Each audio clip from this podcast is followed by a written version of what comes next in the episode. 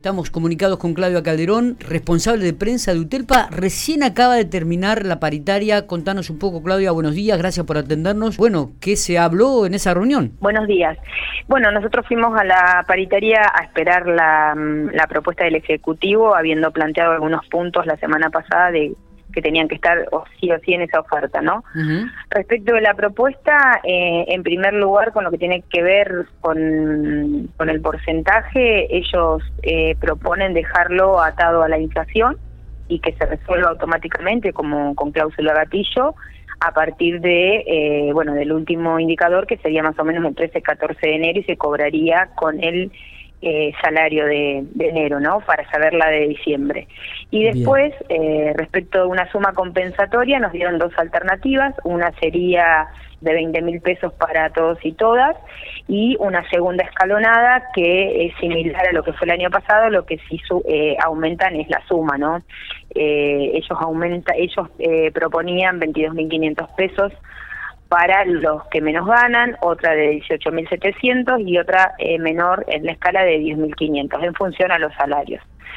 Eh, nosotros a eso, obviamente que le respondimos que primero vamos a, hacer un plenario de secretarios generales, pero antes igual de, ir al plenario eh, pedimos algunas cuestiones, como es el aumento de esa suma compensatoria, eh, que sea superior a 20.000 y que sea para todos y todas iguales. Nosotros no, no pretendemos que sea escalonada porque es así lo que nos dicen los compañeros y compañeras eh, en cada una de las, de las reuniones y las asambleas que hemos hecho. ¿sí? Hubo mucha disconformidad con eso el año pasado.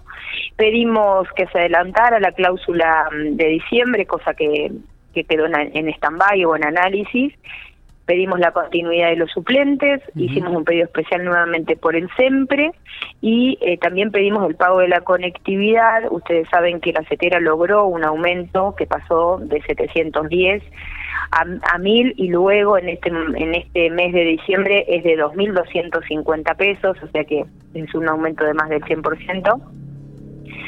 Eh, en la provincia de La Pampa nosotros lo cobramos eh, cada tres meses, pero bueno, ahí eh, en función a cada uno de estos pedidos también eh, recibimos respuestas. Ahí Adrián García, que está a cargo de, la cartera de, de, la parte contable de Economía del Ministerio de, Hacienda, nos explicaba cómo funciona este programa nacional de conectividad, cómo llega la plata a la provincia y a partir de ahí, eh, bueno, explicarnos que en realidad no es que llegue de manera atrasada, sino que, que tiene que ver con un con un control que ellos hacen de los agentes que están trabajando. Pero bueno, básicamente nosotros lo que vamos a hacer ahora a las 11 de la mañana es un plenario, tenemos unos cuantos secretarios y secretarias generales de distintos lugares de la provincia que están acá presentes, el resto nos vamos a comunicar por Zoom y vamos a hacer un análisis, ¿no? De de esa suma compensatoria y de, la posibilidad de tener garantizado el, aumento inflacionario. ¿Cuándo se vuelven a juntar? El día lunes eh, a las 9 de la mañana. Ajá, y ahí... Un cuarto intermedio para ese día. Y los gremios ahí tienen que llevar la respuesta o la contrapropuesta. Sí, nosotros igual volvimos a dejar en, eh, en claro eso y obviamente es un ida y vuelta, sí, nosotros tenemos que dar una respuesta el día lunes y para eso estamos desarrollando el plenario, además de que nos estamos comunicando obviamente con todos los delegados y delegadas que tenemos cada uno en, nuestros pueblos y, a través del grupo de WhatsApp, ¿no? Claudia, eh, internamente, ¿no? Eh, ¿Las conformó la oferta del gobierno o quedaron ahí este, a media agua? No, nosotros en realidad eh, vemos como positivo que, que esta suma sea para todos y para todas, creo que es lo más justo, y además eh, la planteamos la posibilidad de que sea superior, o sea, nosotros esa cifra que ellos tiraron para el, para el rango de menos de 75 mil podría ser una cifra para todos, ¿no? Los 22.500 pesos. Pero, eh, y el tema de la, de la cláusula gatillo nos está garantizando que el salario no va a perder. Lo que sí también dejamos planteado al inicio de la reunión, incluso está en nuestras redes el video cuando la Secretaría General lo plantea, es el tema del control de precios. Nosotros no somos especialistas en economía, pero uno mirando los diarios todos los días ve cómo aumentan los precios y también sabemos perfectamente que el único que puede poner eh, o que tiene las herramientas y, la posibilidad es el Estado Nacional y el Estado Provincial. Respecto de eso se nos respondió que se que permanentemente se realizan multas, que no se hace solamente en Pico y Santa Rosa, que también lo hacen en el interior de la provincia pero bueno, sigue siendo descontrolado, así que seguramente el mecanismo por algún lado está fallando.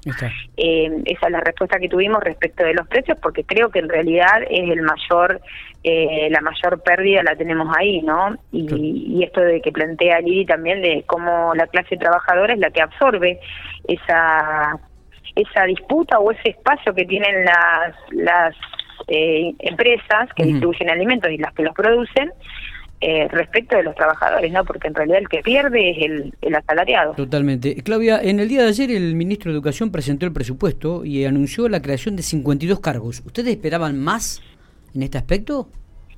Mira, justo eh, ese es el último tema que tengo que, que tengo acá anotado. Ellos nos comentaron la creación de 580 horas, cátedras, más 52 cargos en ese presupuesto 2022.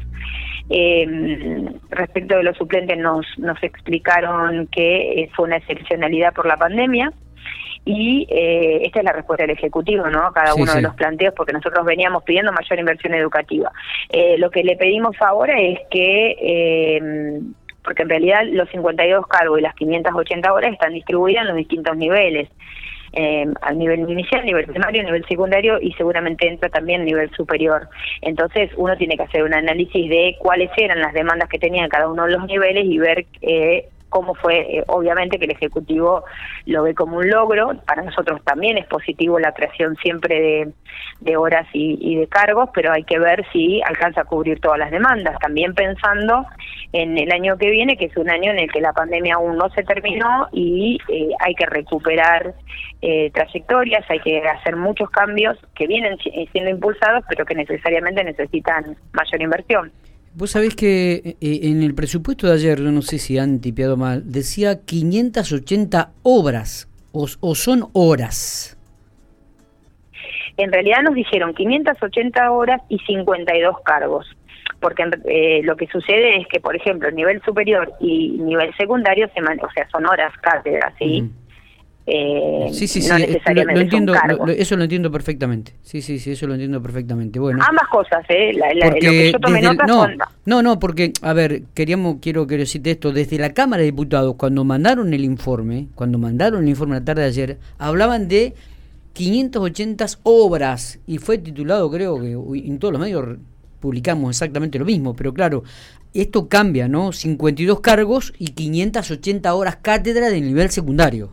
No, no, no, no, no sabemos exactamente si son solo de nivel secundario porque también nivel superior tiene horas. Ah, bien. Eh, entonces también puede ser que estén ahí. Lo que lo que se hizo el pedido ahora es obviamente de eh, esto que ellos lo expresan numéricamente, saber cuáles son y a dónde están, ¿no? Porque también es importante la demanda en función a la región en la que se son asignados, eh, en la, distribución de la provincia. Eso es algo que nosotros tenemos pendiente porque nos enteramos hoy y también tenemos pendiente el análisis del presupuesto. Y algo que dijeron importante respecto del presupuesto, la provincia, como todas las provincias del país, viene negociando la posibilidad de retrasar el pago de una deuda que contrajo en, en realidad en condiciones que le convenían, estos son palabras del Ejecutivo, ¿no? Y eh, la oposición votaría en contra para que la Pampa eh, tenga la posibilidad de pagarla en ocho años con tres años de gracia.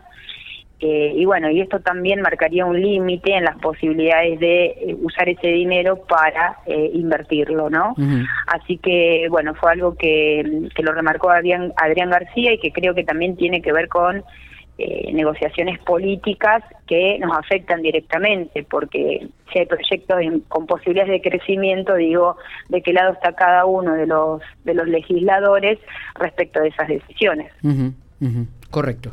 Bueno, Claudia, gracias por estos minutos, como siempre, muy atenta. Gracias a ustedes, hasta luego.